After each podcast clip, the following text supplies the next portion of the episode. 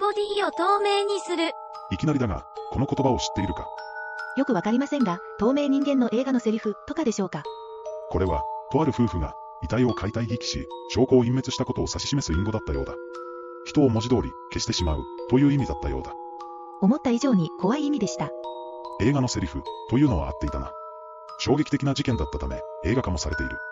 今回のテーマは、過去に死刑判決を下された女性たちについてだ。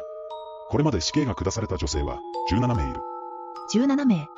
凶悪な犯罪を犯す人は男性が多いイメージでしたが、女性もいるんですね。そうだな。その17人のうち、実際に死刑が執行されたのは5名だ。うち5名は、死刑が執行される前に病気で命を終えてしまった。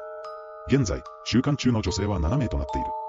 今回は、近年女性が極刑になった事件のうち、危険度がより高いものをピックアップして、ランキング形式で紹介する。女性が起こした事件。気になります。女性が犯罪を犯